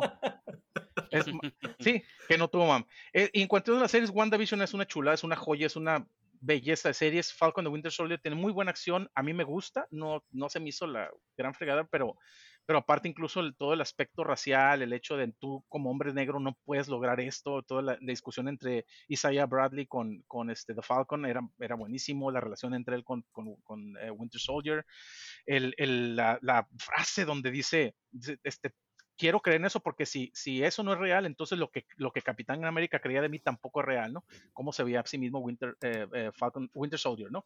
Loki me gustó, no me encantó. Un par de episodios ahí de relleno, pero en general bien, y creo que es lo, la que más cimenta hacia dónde vamos, la, serie que más cimenta junto con WandaVision hacia dónde vamos, la que más agrega a la cosmología del, de, de, la serie. Hawkeye se me hizo totalmente gris. Eh, digo, quitando Jeremy Renner, que él, él es oro cada que aparece. El personaje de Haley Stanfield se, me hizo, se me hizo odioso, odioso al principio, pero, pero me, fue, me fue ganando. Era, era la personaje más desobediente y más tonto que puede haber existido, pero mejoró un poquito porque Haley Stanfield es brillante como actriz, ¿no? Oye, Moon Knight me gustó mucho. Lo poquito que salió.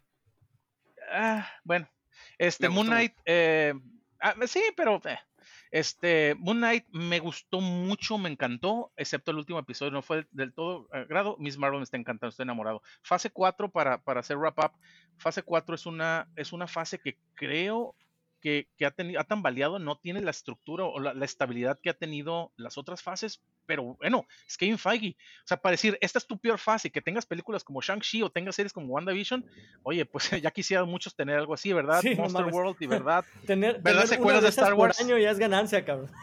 Sí, sí, sí, sí, exactamente. Dile, pregúntale a DC, güey, que no pueden sacar The Flash. Oh, Lord. No, se puede quemar, cabrón. Llevan un año y medio con esa madre. Fílmenla en Hawái y verán quién se sale. Ah, para mí, fase 4, igual que en cualquier partida de, de, póker, vas a tener manos buenas, manos malas, partidas buenas, partidas malas, y, y, a lo mejor aquí se han notado un poquito más las malas, pero igual, o sea, te tienes que arriesgar, porque si el que no arriesga no gana, ¿no? Entonces, igual no han tenido el éxito que esperaban o, o las expectativas que esperaban.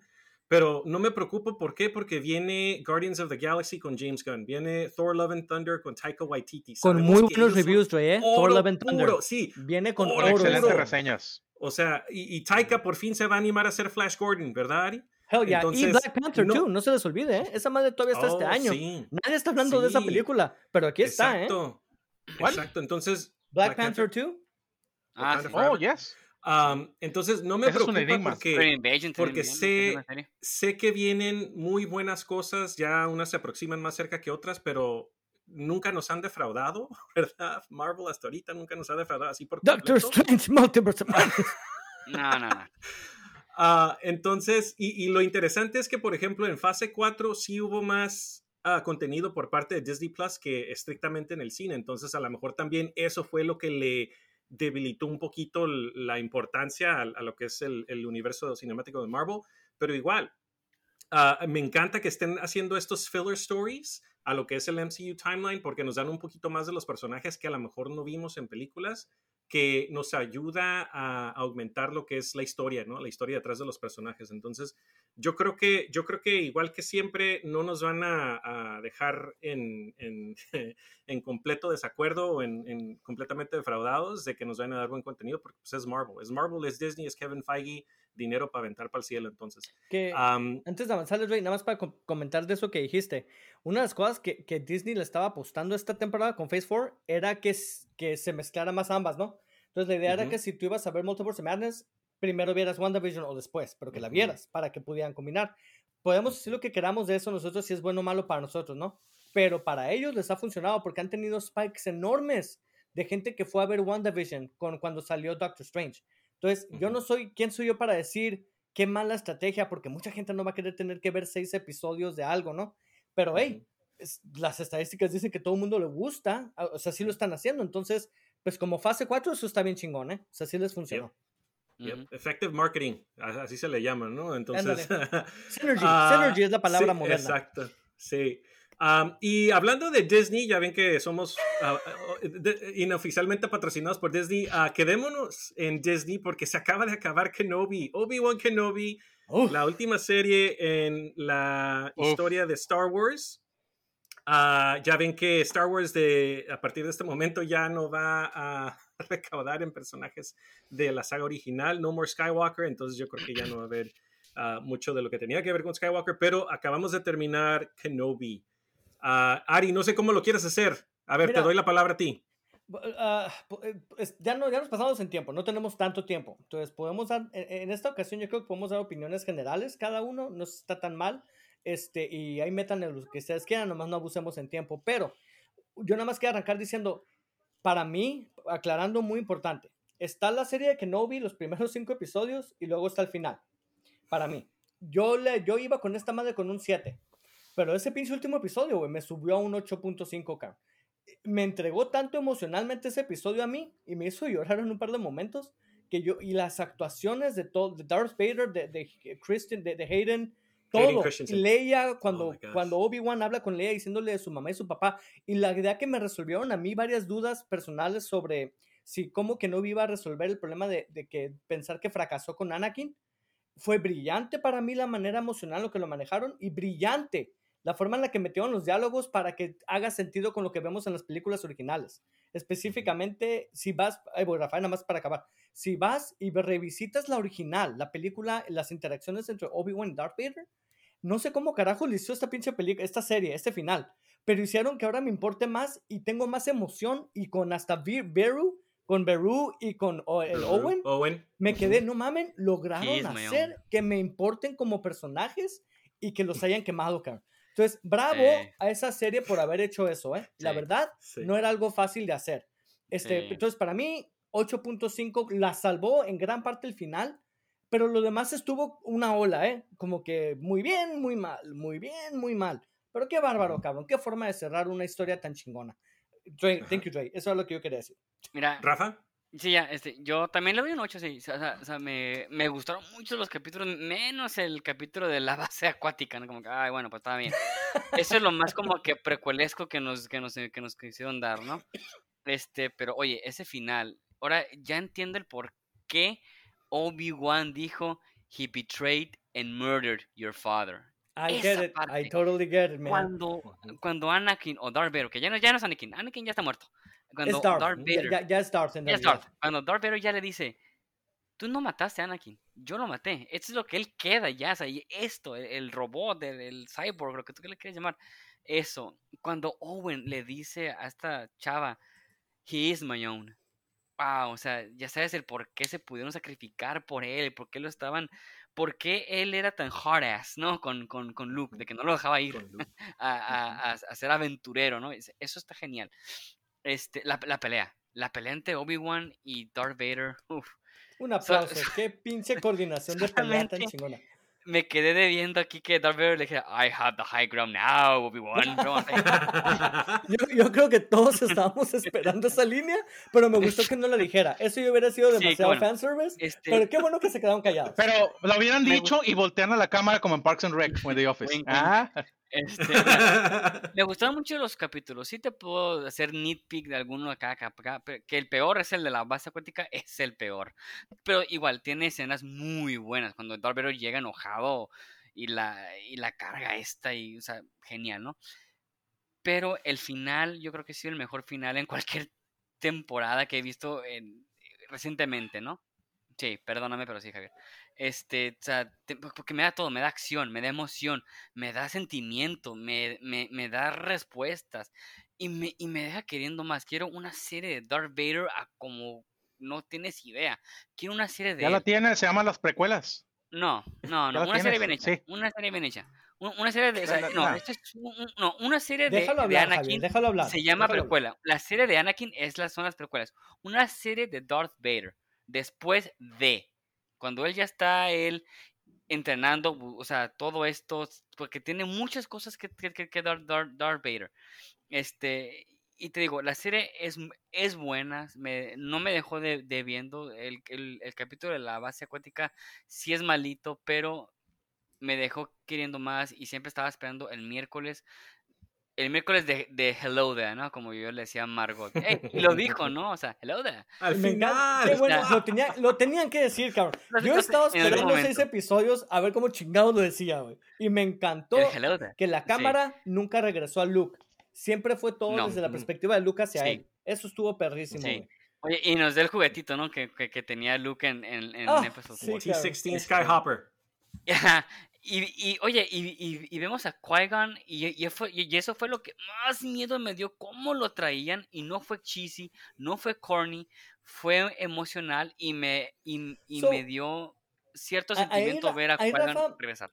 Yo, yo, igual que tú, súper fan de este episodio, me encantó, mi, mi, corazón está en él, pero si una parte sí sentí un poquitito como que, ay, cabrón, fue con Qui-Gon, porque uno, como que en lugar de manejar algo más emocional, fue más a la broma, ¿no? Es como que, I was already here, you fool. Me quedé, come on, man.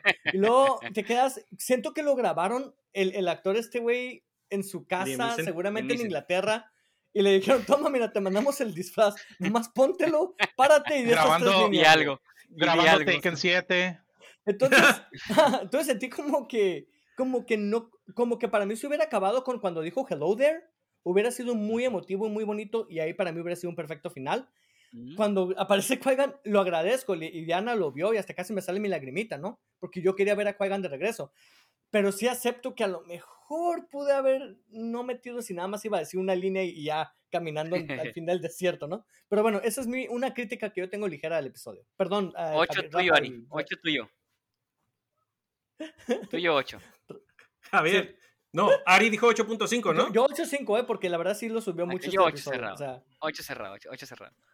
Ahí viene el amargado, ahí viene el amargado. Ahí viene el amargado. No, no, no. Eh, bueno, primero aclaremos algo. Yo amo Star Wars. Me encanta Star Wars. Siempre voy a ver Star Wars con ojos rosas y queriendo amar todo lo que, lo que veo. Desafortunadamente hay cosas como Rise of the Skywalker que detesto, como las precuelas, como una serie de Boa Fett que no me realmente no me gustó lo que, lo que me ofrecieron. El primer episodio de Obi-Wan fue muy bueno. Nos presenta un Obi-Wan quebrado totalmente, y digo, no económicamente como yo, sino quebrado emocionalmente. emocionalmente. Pero, también emocionalmente esté quebrado. Sí. Bueno, fue un muy buen episodio. Fue un muy buen episodio. Fue muy buen episodio. El resto fue malísimo. Sí, o sea, de repente subió un poquito, bajaba, fue malísimo. Vamos a, sacar el elefante del cuarto, creo que ya lo mencionamos. La última pelea, uh, yo creo que no estoy sobredimensionando, pero fue épica fue, fue, fue más que épica, fue una de las peleas más, eh, no sé, junto con, junto con la de, es más, se me hace mejor que la Duel of the Fates. Se me hace mejor esta pelea, porque esta pelea fue emocional, fue visceral, fue, fue, fue con odio entre los dos, o sea, odio-amor entre los dos, porque finalmente no dejan de ser hermanos, no dejan de ser este, fue, eh, gente cercana, pues. Entonces, entonces tuvieron eh, eh, esa relación, todos esos sentimientos se veían en cada golpe, en cada pelea, en cada que usaban la fuerza, cada que se tiraban piedras, cada que se empujaban con la fuerza.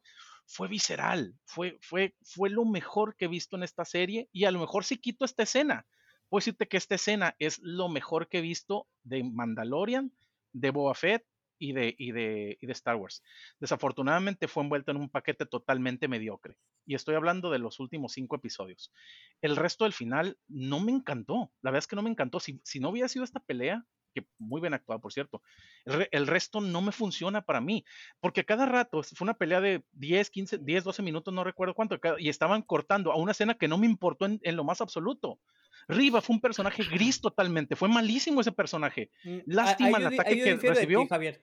Ahí difiero. Espérame, yo siento que en este episodio le dieron importancia, ¿eh? Arriba. Yo sí siento que tuvo ¿Cuál fue su importancia? ¿Cuál fue su importancia? Fue un personaje que es malo cuando se tuerce el, hasta cuando se tuerce el bigote y toma agua es malo. De repente vemos que, que, tiene esta historia que ya nos esperamos desde el primer episodio. Era una, era una jungling. Eso es la ejecución. Me estás hablando de la ejecución, no de la importancia. Tuvo un arc y me gustó mucho que nos enseñan cómo ella estaba cayendo, cayó es, literalmente es, un todo, e, es, un todo, es un todo, es un todo. Bueno, ahí te va. Déjame terminar, ¿no?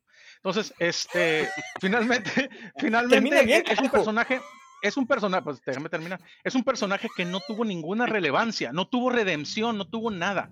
Sí, ok, er, estaba más allá de sus crímenes, estaban más allá de ser, de ser redimidos, pero no, no acontecía nada. Su único punto importante fue cuando estaba detrás de la pared hablando con, con Obi-Wan Kenobi en el episodio 4, me parece, 4 o 5, no recuerdo.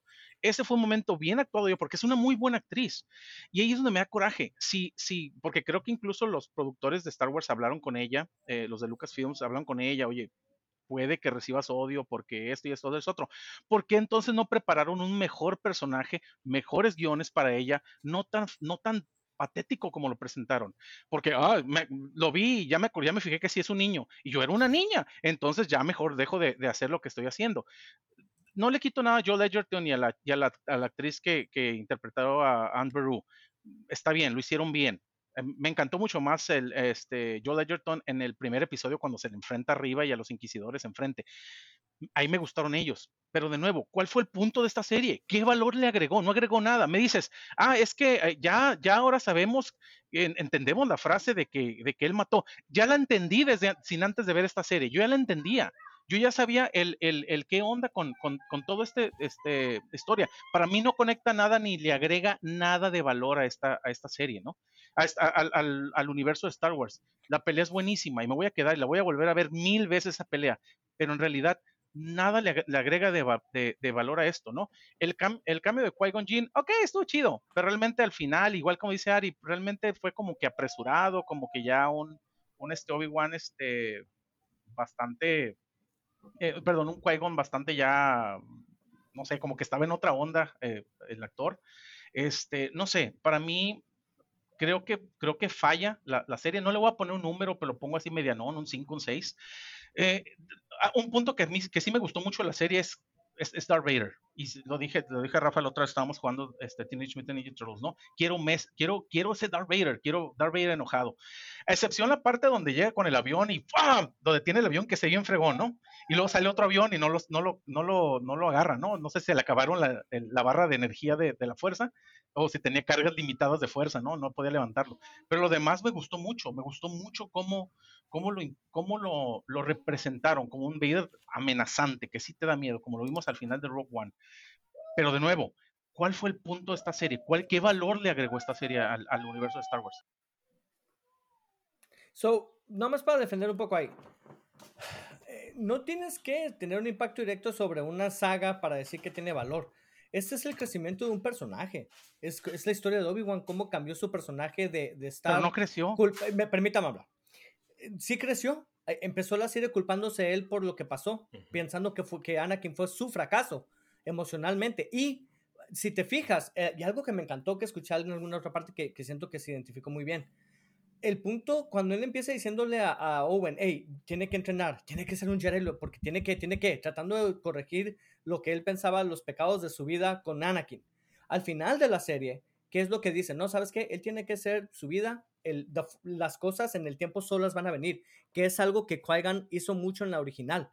En la precuela o la primera, si te fijas, la forma en la que qui usaba la Force era 100% pasiva. Todo lo que pasaba, pasaba por algún motivo, él se iba con el flow y así avanzaba. Él nunca estuvo de acuerdo con el Council en manipular cosas directamente y todo eso. Entonces, a mí me gusta mucho porque parte de la transición fue precisamente de Obi-Wan decir, yo tratar de forzar todo a dejar que todas las cosas pasen por sí y van a pasar por sí, que me gusta mucho porque me explica por qué pasó tiempo y no entrenó a Luke desde antes en las películas originales. Ahora, tú me dices, es que no cambió, ¿cómo no cambió, cabrón? El hombre estaba miserable al principio y al final lo veo alegre, deja la depresión. Si te fijas, la cueva es un símbolo de la depresión en la que se encontraba.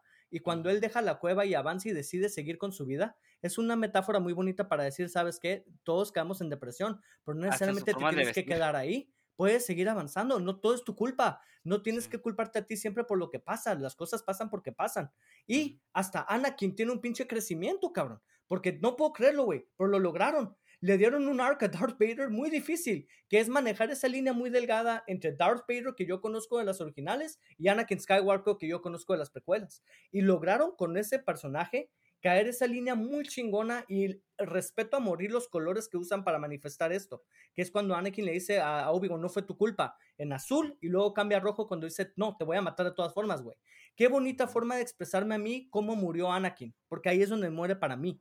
Y como me encanta cuando dice eh, eh, Obi-Wan Kenobi, hey, te veo después Darth, ya no es Anakin. Para él Anakin murió. Y si te fijas, al final puede hablar con Leia del papá y la mamá de los dos. También puede hablar de su papá sin sentir que, eh, que es su culpa. Decir, hey, tu papá Anakin te dejó estos maravillosos atributos, cosa que no podía decir antes porque él no podía separar la idea de que Darth seguía siendo Anakin. Entonces, ¿cómo, te, ¿cómo me puedes decir a mí que no hubo nada importante que dio si todo esto que te estoy diciendo es lo que yo siento que nos dio? Simplemente Pero todo eso lo sabemos desde las precuelas y lo conectamos, y lo conectamos con la, con la película nueva. todo esto lo sabemos desde las precuelas, es lo mismo. e incluso, tú lo incluso, permíteme. No quiere decir que lo No, no, no es que lo intuya. Es que esa información ya la tenemos. Otra, otra escena que es muy parecido a esto es la escena donde están el de entrenamiento, donde está Obi-Wan con, con Anakin Skywalker. Todo el punto de esa escena, que fue bien actuada, no lo niego, pero todo el punto de esa escena es Anakin es, em, ¿cómo se llama? Es este, una, un cabeza caliente, pues alguien que, no sabe controlarse, que es violento. Básicamente lo que nos dicen en las tres precuelas, es lo mismo que nos dicen. Entonces, ¿qué me agrega nuevo? No digo que, haya cosas que no le haya disfrutado de esta serie, sí. Lo de la cueva, ¿dónde, dónde vemos a Obi-Wan que no vi en la, en la película original? En una cueva. No lo vemos con una persona feliz lo vemos recluido. Y la información que nos dan en esa película es que es una persona que está deprimida, que es una persona que, está, que, que, que, fracasó en su intento y, y que y la muerte de, de, Anakin, esa se sobreentiende de las precuelas. Sí, le, le, pusieron cositas ahí, pero de nuevo, no agrega valor, simplemente le agregaron la misma cadenita y se lo envolvieron en una frase creo que quiere decir algo. Hay que dejar hablar a los demás, pero nada más para aclararte, güey. Cuando termina una película, ¡No! Para mí no me está diciendo que murió Anakin ni madre, me está diciendo qué pinche mala escena, ¿eh? Entonces, discúlpame, pero yo tomo mil veces más esto que me digan cómo murió Anakin que un pinche grito de ¡No! Pero no fue esa escena, Ari. No fue esa escena, fue la anterior. Adelante, Ray. Adelante, Ray. Mira, yo de acuerdo, de acuerdo de que sí creció Obi-Wan, que sí salió de su depresión, porque no nada más con lo de la cueva, sino en su vestimenta. Dejó de usar la ropa oscura y se puso su túnica de, de Jedi. O sea, dejó de esconderse de ser Jedi. ¿Por qué? Porque él sabía, igual a lo mejor no traía la lightsaber para todos lados, pero él entendió que, que sí, o sea, su, su trauma que tuvo al ver a Anakin ahí en, en, Mustafar, cerca de la lava, ya casi quemado y achicharrado, él todavía tenía la esperanza, ¿no? De, de, que si no se moría Anakin, que regresara Anakin. Y, y por eso es que lo vemos en, en ah, pues, recluso, en, en, exilio y todo eso. Y al final, cuando entiende que, y me encantó la escena cuando Obi-Wan le dice, then my friend is truly dead, porque es la misma línea que dice Luke hacia Darth Vader en el episodio 6. ¿Verdad? Entonces ahí ya entendió que sí, Anakin ya dejó de existir, lo único que tengo es Darth. Y así como le dice, see you later Darth, al principio de la película 4, cuando se vuelve a enfrentar a Darth, le dice, hello Darth. Entonces él ya entendió que Anakin ya dejó de existir, ya no está en este plano, y sí, tiene su, su, momento de donde se redime al final y todo eso, y ya ven que hay diferentes escenas donde regresa el original Darth Vader o, Anakin Skywalker y está el nuevo de Hayden Christensen, que para mí es una aberración. pero se entiende, se entiende que, que sí, ya, ya Obi-Wan ya no está ni obligado ni bajo, ah, ahora sí que, que una consternación emocional mental, física, lo que sea, él ya entendió que él ya puede continuar con su vida y en este caso su misión que es cuidar a Luke, tanto como cuidó a Leia, ¿verdad? Leia a lo mejor no es tanto la preocupación, pero Obi-Wan ya pasó ese trauma, ¿verdad? Pasó ese trauma porque ya entendió que sí, ya dejó de existir el, el, el, la inquietud de saber si pudo haber hecho algo diferente con Anakin, ya pasó ya entendió que Anakin está muerto y ya él puede continuar con su vida. Y yo creo que lo de, lo de Qui-Gon lo hicieron porque igual que en la de donde Rey ya por fin encuentra a, todos los Jedi, uh, yo creo que era la intención de no ponerlo al principio porque a lo mejor si lo pone al principio sí se hace muy cheesy. Al final, la línea que le dice You weren't ready to see, a lo mejor también aquí empieza el viaje o, la misión de Obi-Wan de procurar a Luke, ¿verdad? Entonces, yo creo que por eso es que lo dejaron al final. A lo mejor sí, eh, pues, Qui-Gon casi siempre fue cómico en las líneas que decía, ¿no? entonces, no, a mí no me molestó, me, me gustó que hayan regresado a Qui-Gon, uh, pero sí, Obi-Wan ya entendió, y la, la, serie se trata de Obi-Wan, ¿verdad? Tanto Obi-Wan como Anakin, pero en realidad es de el crecimiento de Obi-Wan, de ese miedo, de ese trauma que tuvo, a cómo termina la serie. Ahora, eh, eh, en la, serie tuvo mucho enfoque en Riva. O sea, sí entiendo, la serie se llama Obi-Wan Kenobi, pero el enfoque de un personaje importante dentro de, la serie fue Riva. Riva fue un personaje muy mal ejecutado. Y ese, es uno de los problemas que tengo de, la serie. Ahora, lo que menciona Sari, no fue no, la parte donde, donde ah, este, Obi-Wan se dio cuenta de que, de que Anakin estaba muerto, porque ni siquiera. Fue, lo, la, fue sand. La parte donde se da cuenta que está muerto. para él fue, no, no, no, fue, fue la parte donde está, donde le dice, tú eres mi hermano, Anakin. Esa parte, después de la frase tan tonta de, de I have the high ground. No, después tenemos una frase muy buena, dice, tú eras mi hermano, tú tenías que pelear contra los y destruirlos, no unir. Pero lo dejó vivo. O sea, no lo mató. No cerró. Eso no, fue closure para, eso no fue closure para Obi-Wan. Pero en, en, la, en la película, en la, pero ¿cuál closure? ¿Cuál closure? Eso lo, closure? Es lo que empieza esta serie diciéndote que ocupaba ese closure. Así empieza la serie. No, diciendo que no. Después en, las, en, las películas originales, en las películas originales, Javier, estás, estás, estás negando todo y no nos estás dando pie a nosotros tampoco. Tú estás insinuando que todo lo que tú dices es la verdad. No es cierto. Discúlpame, pero aquí hay. O sea, no, es mi opinión. Es mi opinión. Es mi opinión. Sí, tu opinión, opinión está no, mi fundada en la negación de lo demás. Tú me dices que no ocupaba closure. Yo digo que sí. ¿Cómo no? Así empieza la serie. Diciendo que el güey estaba sufriendo depresión porque pensó que todo era su culpa. Si yo, nada más, espérate, Dre, espérate. Es, si yo agarro la serie, las precuelas, la información que tengo de las precuelas, y después me voy a la película original, que es lo que se supone que conecta, y entonces este, le agrego la información de Obi-Wan Kenobi de la serie. No veo nada nuevo. Yo, eh, ustedes sí, qué bueno, esa es su opinión. ¿sí? Eh, eh, bueno, o sea, yo no estoy diciendo esta es la verdad y, y fírmela. No, esa es mi opinión. Las precuelas, película original, no conecta nada nuevo para mí. Es lo que es lo que es lo el, uno de los problemas, no fue el único, es uno de los problemas. Si me hubieran dado una historia que no conecta nada, pero que fue bien ejecutada, bien actuada, bien escrita, con un guion coherente, y digo, y este ya es queja personal, un par de episodios más a lo mejor, para estructurarlo mejor. A lo mejor había dicho, no importa que no me agregue nada nuevo, lo que vi fue divertido, fue entretenido. Pero, pero ni siquiera eso. No es justo lo que estás diciendo tampoco.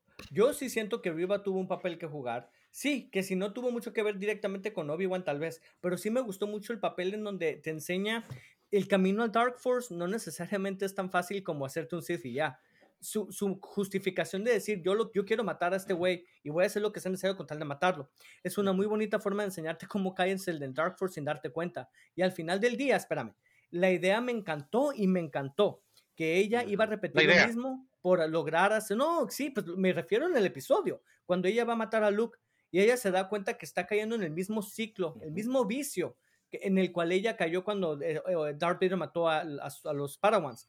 Y ella se niega a hacerlo. Y me encanta cuando le dice Obi-Wan, hey, no porque el hecho de que tú detuviste no quiere decir que tú fallaste a las personas que murieron contigo, sino al contrario, es una buena forma de decir, no, yo no voy a caer en ese mismo ciclo, en ese vicio.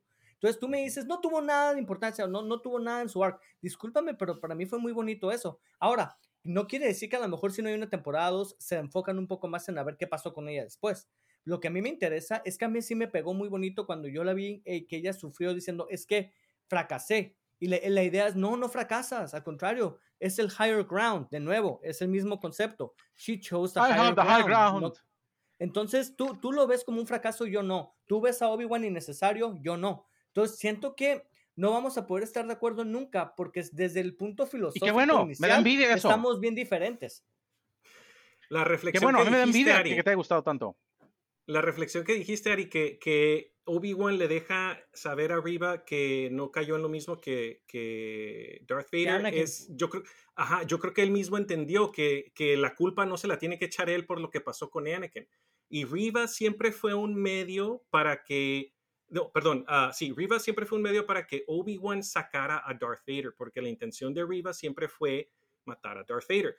Uh, Obi-Wan no sabía que Anakin estaba vivo hasta que Riva le dice, está vivo, ¿verdad? Y ahí es cuando le, le entra todavía más miedo a Obi-Wan y ya le preocupa pues todavía más, más depresión y lo que quieran, porque sabe que, que a lo mejor ahorita ya Obi-Wan no está listo para enfrentarse a Darth Vader y no es hasta después de, que habla con Leia, que habla con quien habla, ah, que se da cuenta que, y sí, o sea, tiene, tiene esos momentos de duda de que si está recibiendo o no la ayuda de Qui-Gon, pero se la, no la necesita, porque él mismo, él solo y junto con la ayuda de pues, The Force, él puede enfrentarse a Darth Vader.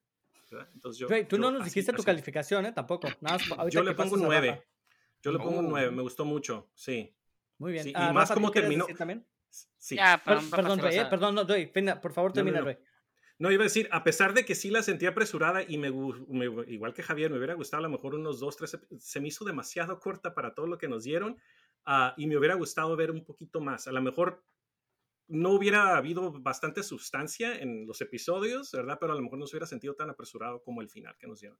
Creo, creo que es un problema ya sistemático de Disney, porque no solamente es este, el problema es en esta serie, también creo que Boba Fett tuvo seis episodios, Miss Marvel tiene seis episodios, Moon Knight, o sea, no le veo sentido a contar una historia de seis episodios. Y no porque no puedan. O sea, a lo mejor pudieran hacer algo más, más compacto, más estructurado. Siento que de repente Obi-Wan quería apuntar para muchos lados y no, y a ningún lado le atinaba, ¿no? Yo, confío en ellos. Pero... Ellos tienen todos los analíticos para saber por qué lo hacen. Obviamente nosotros no sabemos cuáles son las tendencias de los que ven Disney Plus. Ya hasta ellos tendrán sus números diciendo que a lo mejor el, el pico de entretenimiento es seis horas para mantener a alguien interesado. O sea, ellos saben. Estoy de acuerdo. Estoy de acuerdo. Lo que digo es para mí no funciona. Para mí no funciona. Y en ninguna. Este, este, ni siquiera en, en Moon Knight. se me hace que pudo haber desglosado un poquito más en dos episodios más. Dos, tres episodios más. Yo no quiero una, serie como Flash yo, yo por ejemplo, no quiero algo como Flash o como Arrow de veintitantos episodios y como y 10 un filler, ¿no? Quiero algo, algo, algo compacto. O sea, por ejemplo, me encanta que Andor va a ser dos episodios por temporada. Eso me gusta mucho. Ahora, puede que la serie sea totalmente una basura. Puede que esta serie uh, She-Hulk de nueve episodios también sea una basura con nueve episodios, pero siento que tiene más oportunidad de desglosarse un poquito más, de estructurar. Les tengo envidia. A ustedes, para ustedes funcionó muy bien Kenobi. Para mí sentía que iba a funcionar, desafortunadamente no. Me quedo con, con la pelea tremenda que tuvieron este Darth Vader y, y, Obi-Wan Kenobi, que es algo que voy a estar viendo una y otra y otra vez, porque en sí es magnífica. Y de, nuevo, tú, si quito esa tú no funcionas, Javier. Si tú no funcionas. cállate tú. Cállate, menudo. Si, si, si nosotros, si, no, si, si, agarro, de nuevo, si agarro esa escena y la pongo contra cualquier otra, otra escena de otra serie, ninguna le gana, porque la verdad es, es bellísima y no nada más en, en la coreografía. El, coraje que sentían, eh, la pasión que sentían, lo, la, este, ¿cómo se llama? Lo visceral que era, es, fue buenísimo. Ojalá me hubieran dado un poquito más. Qué bueno que para ustedes funcionó, para mí no. Sí. Eh, Rafa, cierra, cierra el tema. Ya cerrar, este, Sí, cada quien tiene su punto, te digo, la serie no, no, no, es perfecta, a mí en general sí me gustó, o sea, hay cosas que, que, te puedo basurear y cosas que no, pero no, no, hemos hablado tampoco de un personaje que también es importante por ahí, que es Leia. Leia, o sea, qué bueno, también me gustó mucho ese personaje, o sea, el, el cómo le dan su holster, ¿no? Y que se lo pone, ya ya, ya, poniendo ya lo que va a ser la ley rebelde con la ley política, ¿no? Eso me, me, me gustó mucho, cómo cerraron ese, ese personaje y también el, que ya, ella ya no tiene tantas preguntas con sus, con sus papás verdaderos, ¿no? O sea, ella ya aceptó que sus papás son este, los adoptivos, ¿no? Esto también me, me, me, me gustó mucho de la serie. Este, y sí, Obi-Wan estuvo deprimido y sí cambió mucho, o sea, el cómo le hablaba a Leia y el, y el cómo le habló al final a Leia, ¿no? Ya como casi casi su hija adoptiva él, ¿no? O su, o, su tío Jedi, ¿no? Este, él como este, o sea, y como ya lo Dre lo... Un tío Jedi.